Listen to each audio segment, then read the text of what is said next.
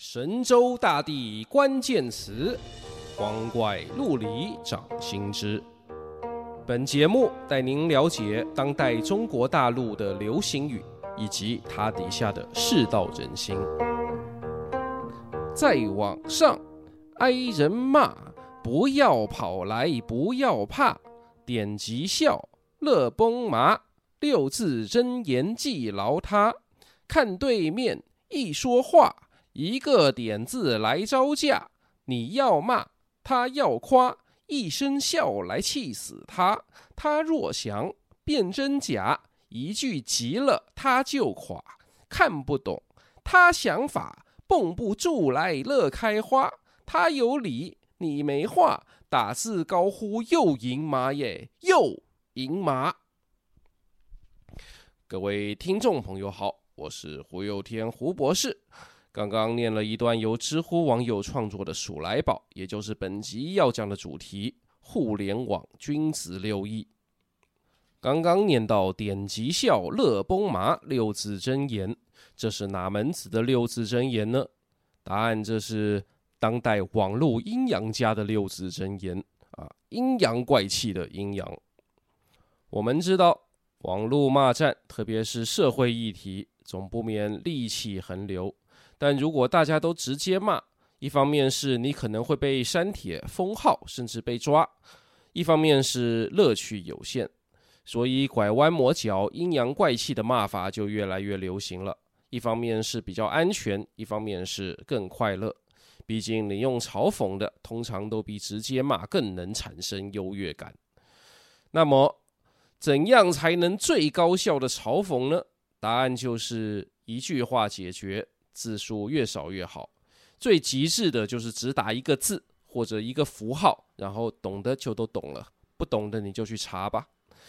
呃，如果你当场问啊，这是什么意思啊？啊，人家还可以故意误导你，说他这是夸，不是骂，然后其他闲人看了就更乐。于是到了这两年，就有人编出了一个说法，把点笑集乐崩盈这六个使用频率较高的单字。叫做互联网君子六义，当然也有不同的讲法，像前面练的数来宝就不一样，但这里我就采用点笑即乐崩盈的版本。这都是些什么意思呢？下面我们就来举例说明。第一个字“点”是经典的“点”，意思是啊，这个反应真是经典啊，完全不意外。例如有一个政党。出了性骚扰案被爆料，舆论延烧一阵后，发言人出来打官腔说：“啊，本党一贯重视性别平权与进步价值，一定会慎重处理。”啊，巴拉巴拉。呃，这时候你去留言评论，就可以只打一个点字，这便可以把它一整段呢，呃，高调都抹煞。而如果接下来又爆出受害人之前就有申诉，结果被吃案，现在问题就从个案扩大到了他整个党的官官相护，然后发言人又出来硬拗成失误，说啊，根据当时得到的资讯，呃，当事人没有要走申诉程序啊之类的，你就可以来个加强版，给他三个字：点中点，什么意思呢？啊，经典中的经典，在推诿卸责、令人失望的方面，从不令人失望。然后呢，网上也会有不少人帮那个党护航嘛，或者说其他党更烂，或者说他们还是有承担、负责、检讨、改进啊，等等等等。这时候你就可以给他第二个字了，孝，孝顺的孝。你想想啊，如果说一个人孝顺的对象不是他直系血亲，也不是他老师，而他还要不顾一切的维护，啊，这是什么心理呢？无论是什么心理。当你用笑来形容他，这讽刺性就拉满了。就像以前有一句“火山孝子”，形容那种盲目供养欢场女子的男性。啊，近年直播行业兴起之后，用这句的人又渐渐多了起来。而如果单单一个“孝”字不够意思的话，你也可以说太好笑了，有被笑到，这也能笑。啊，都是孝顺的孝，这恰巧就和哈哈大笑的笑同音嘛。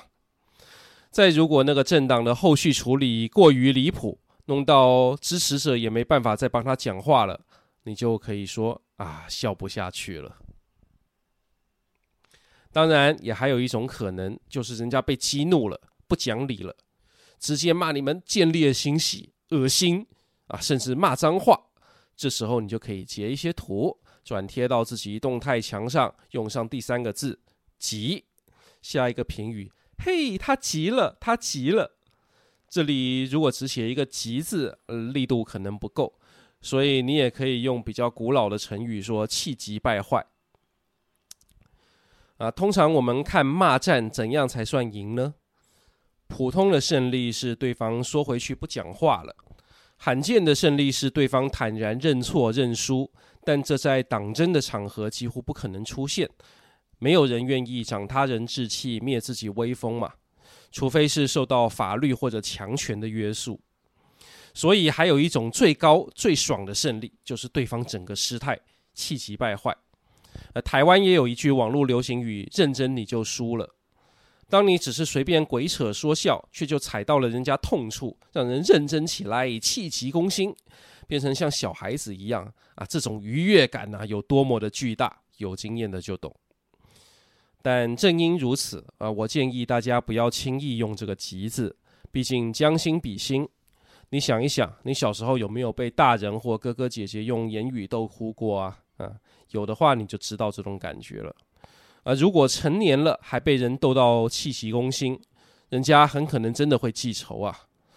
所以，除非你已经没有什么好顾忌，而且认定人家是真的该骂，否则我建议不要随便在人家的板上用这个“吉”字，最多在你自己板上跟亲朋好友乐一乐就好了。哎，刚刚我们就说到第四个字“乐”了。现在你朋友看到了你转贴的奇谈怪论，想跟你一起笑一下，就可以打一个“乐”字。如果他还不过瘾，再爬到人家文章下面，也可以再打一个“乐”字。这就跟我以前我们打叉 D 或是呵呵一样，可以助攻，可以反击，也可以当主力。总之万用。比“乐”再强一点的是第五个字“绷”，绷带的“绷”。字面意义是压抑、忍耐、紧绷。这个字比较少单用，它比较常见的句型是“绷不住了”，意思是我本来想保持风度，忍住不笑，但这个太离谱了。如果单用“崩”字的话，就是表示我在忍笑，或者是指出对方是在硬撑。而这里呢，又有一个变体，就是因为大陆拼音输入法的关系。绷不住了，经常会打成安徽省蚌埠市的蚌埠。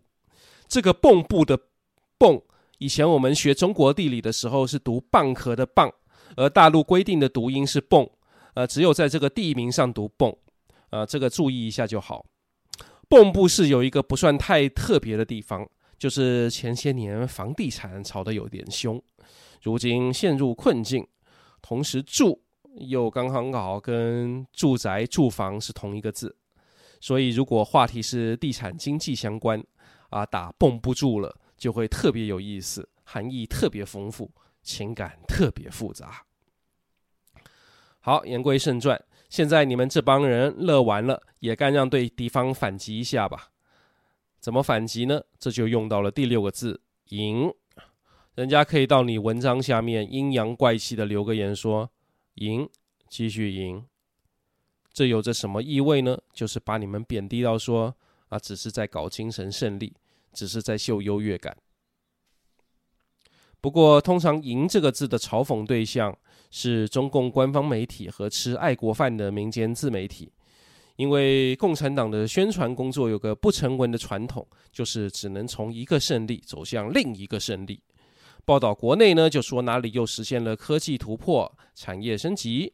报道国外就说西方霸权是如何在衰退内耗、冥顽不灵、负隅顽抗，而报道国际局势变化的时候，无论事情是怎样，即便是像中美贸易战之类的坏事，结论也总要来一些“中国或成最大赢家”之类的正能量心灵鸡汤，或者说鸡血。到了这几年，网友就把“中国或成最大赢家”化简成了一个“赢”字。或者可以写又赢了，赢麻了，赢太多，赢到麻木没感觉了。大家不要小看这种吐槽，因为它可以非常简单、迅速的把那些官方、政党啊、作家想树立起来的威信给消解掉。而我们也就可以从中窥见当前无权无势的一般网民是如何来应对权力者的话语。知乎上曾经有个人说，他有个读小学的侄儿，也想跟大人一样玩知乎，但自己肚子里没有料，写不出什么好文章，怎么办？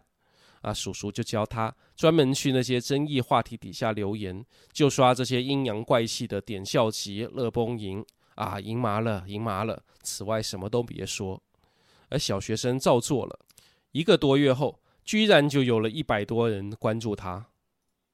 这之中展现了怎样的社会心理呢？神州大地关键词，光怪陆离掌心之。我是胡又天，胡博士。我们下集继续。